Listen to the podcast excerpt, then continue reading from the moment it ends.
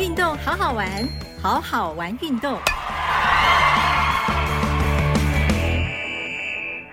Hello，大家好，我是 Sunny，很荣幸我们今天邀请到的来宾是台湾运动文创推广大使许志杰大使。许志杰大使常年都非常关心我们基层的运动发展，也推动了很多的体育相关政策，自己呢更是亲身投入参与。一起欢迎许志杰大使。哦，Sunny 好，各位观众朋友，大家好。好的，先想要请大使来聊一下自己本身的背景，让大家更了解一下。因为大家都知道您是桌球出身，又是桌球迷，可是热爱足球啊，而且推动很多运动。帮我们聊一下这相关的一些背景啊，或者说，哎，对于哪些运动都其实非常的热爱。我想小孩子哈，我不管大人小孩都要运动，好，这是一贯的原则嘛哈。大家看我皮肤这么黑，就知道我是晒太阳的，热爱户外运动。对对对啊，我比较喜欢的运动，其实从小。一开始是游泳，我曾经游泳到台东的三仙台，还没有坐桥的时候，我是游泳过去的。哇塞！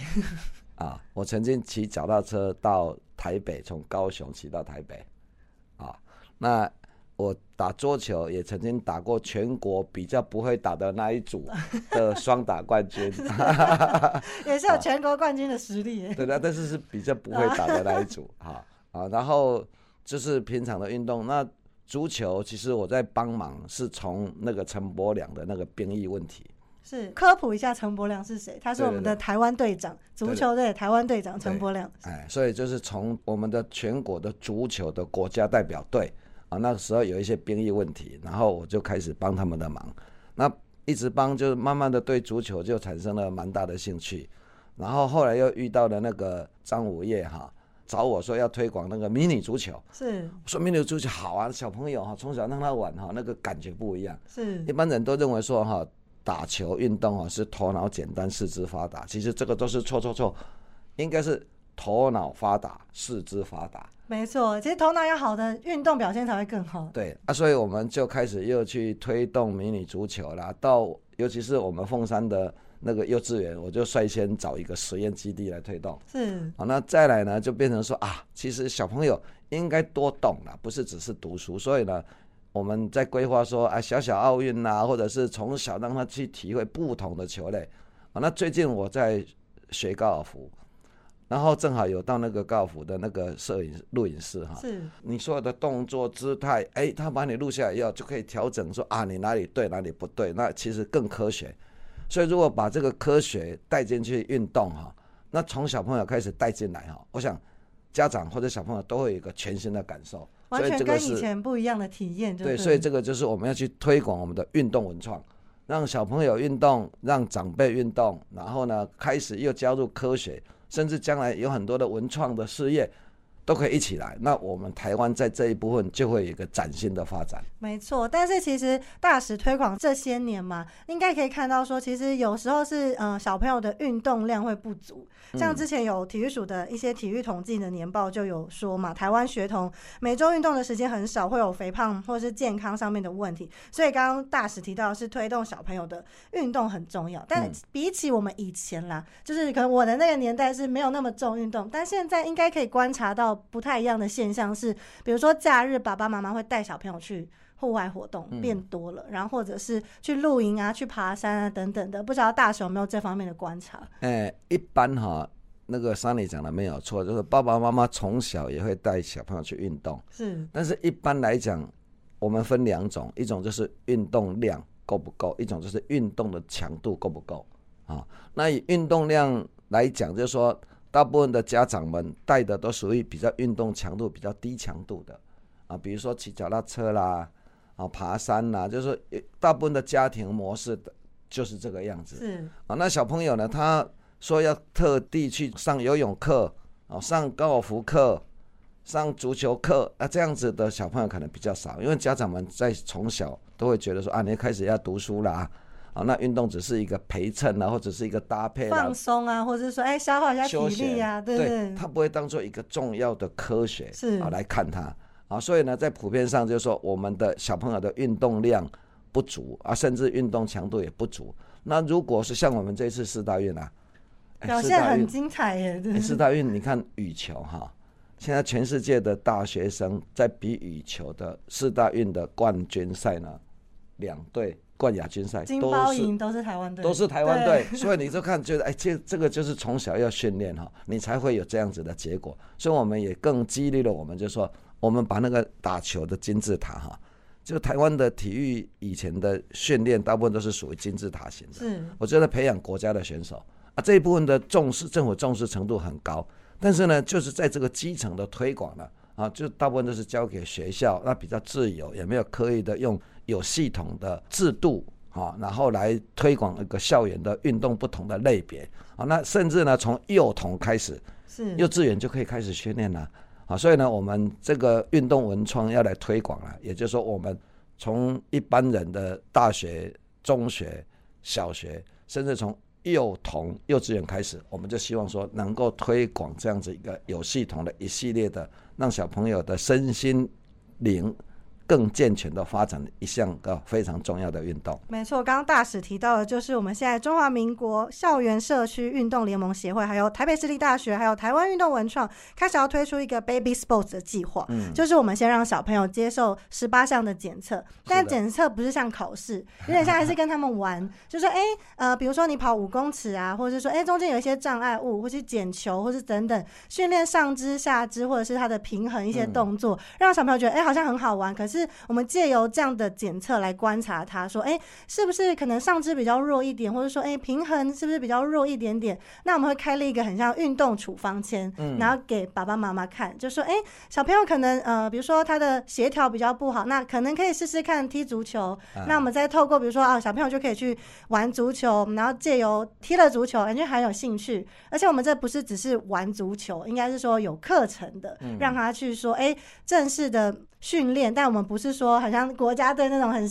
很很强度的那种训练，就是让他从玩里面开始学，然后学到正确的运动姿势，就是可以跟我们聊一下这个 Baby Sports 的这个计划。所以哈、这个家长们如果听到检测，不要紧张，这不是考试，好像说我小朋友 好像。哪里不好，是不是有问题还是怎么的？所以你说，其实台湾就被考试考到疯了，或者考到腻了哈。是这不是考试啊！我用一个很简单的概念，就是说我一个同学他在做老人医疗跟老人运动的推广，是他就是一个摄影机，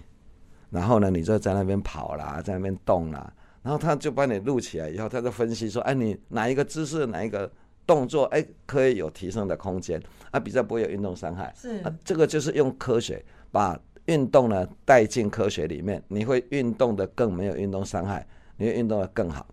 啊，那第二个就是说我最近在学高尔夫哈，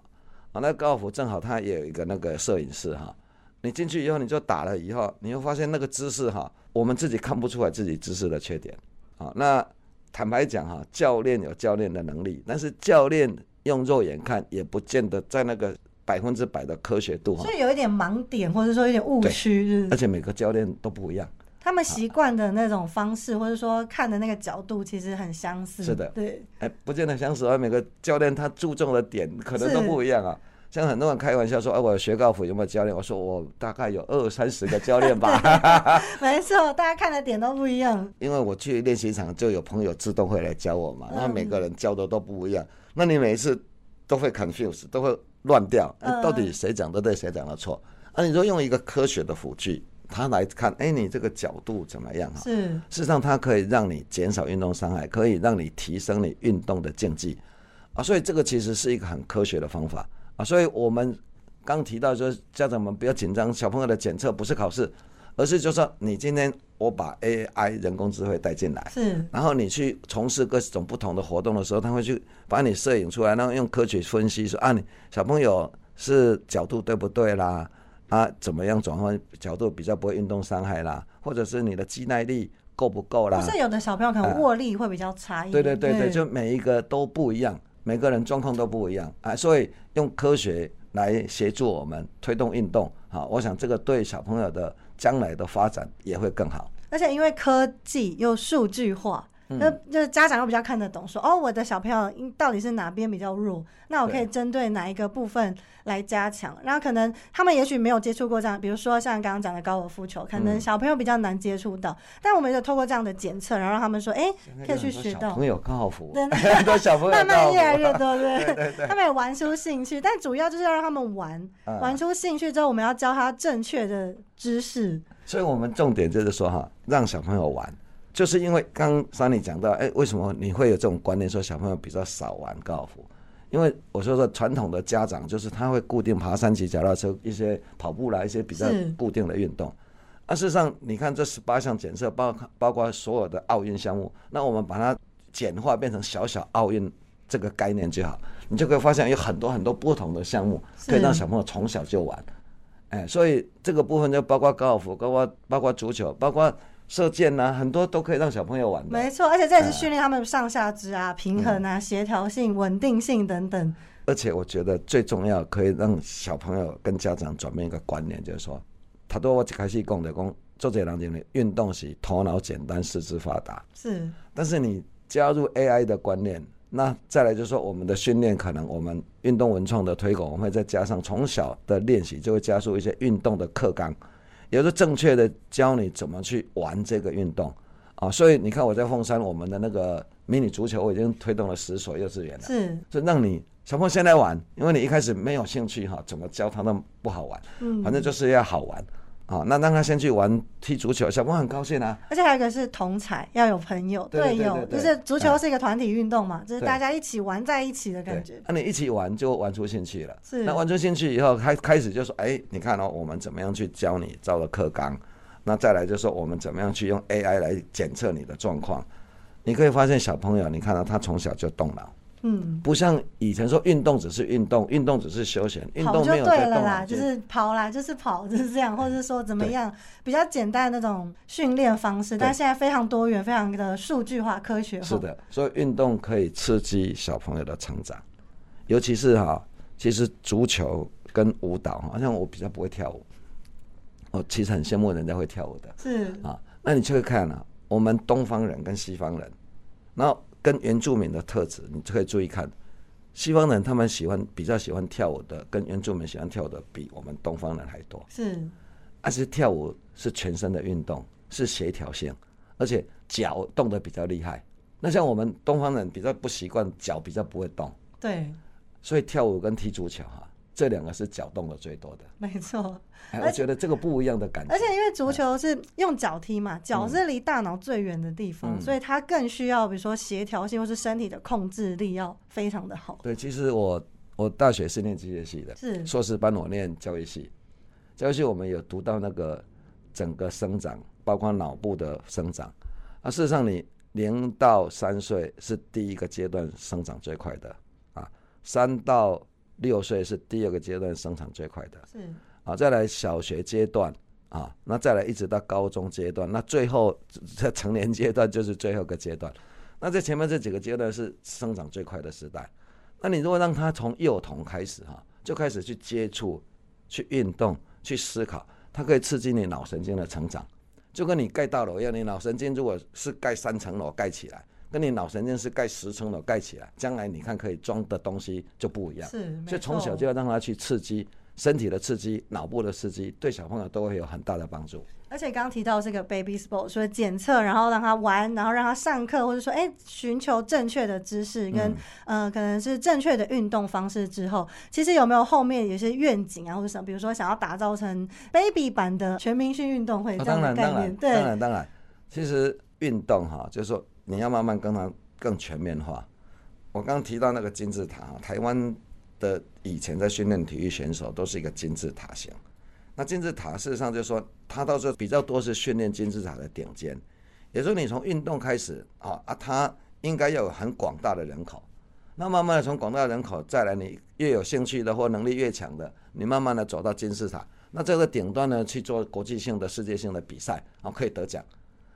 那但是呢，你小时候如果运动人口不够，相对的，也我有这一方面的天分，但是我没有受到刺激啊，是所以我就没有机会变成我这一有这一方面天分的将来的国家的选手，就失去了这个机会。没错，哎，所以我们要从小就让他接触，像戴资颖为什么可以达到世界冠军？从小也是跳级训练的，对而且一直一直练呢。有一次我跟那个蔡总统到那个我们左营那个国家训练中心哈，然后去啊戴志颖在那边嘛啊，我就跟小英总统讲说，哎，总统啊，你知道戴志颖为什么可以拿世界冠军吗？他一开始不知道我在问什么，嗯我说两个因素，一个因素哈、他从小打，对，因为他爸爸妈妈都爱打，就是跟着姐姐啊，就一起打这样嗯。所以他们家人就他爸妈也有很多朋友都爱打羽毛球，那他从小就在羽毛球的环境长大是，从小就一直在接触，一直在打。那第二个呢，我就说哈，人卓越可以靠努力，要到顶尖呢要看天分。是所以哈，因为他爸爸妈妈也都是羽球的高手，是所以呢，他也有这个环境，也有这个天分，才能造就哎今天的戴志颖可以拿到世界的冠军。那我们很多小朋友如果从小让他接触，启发他的那个兴趣，然后呢，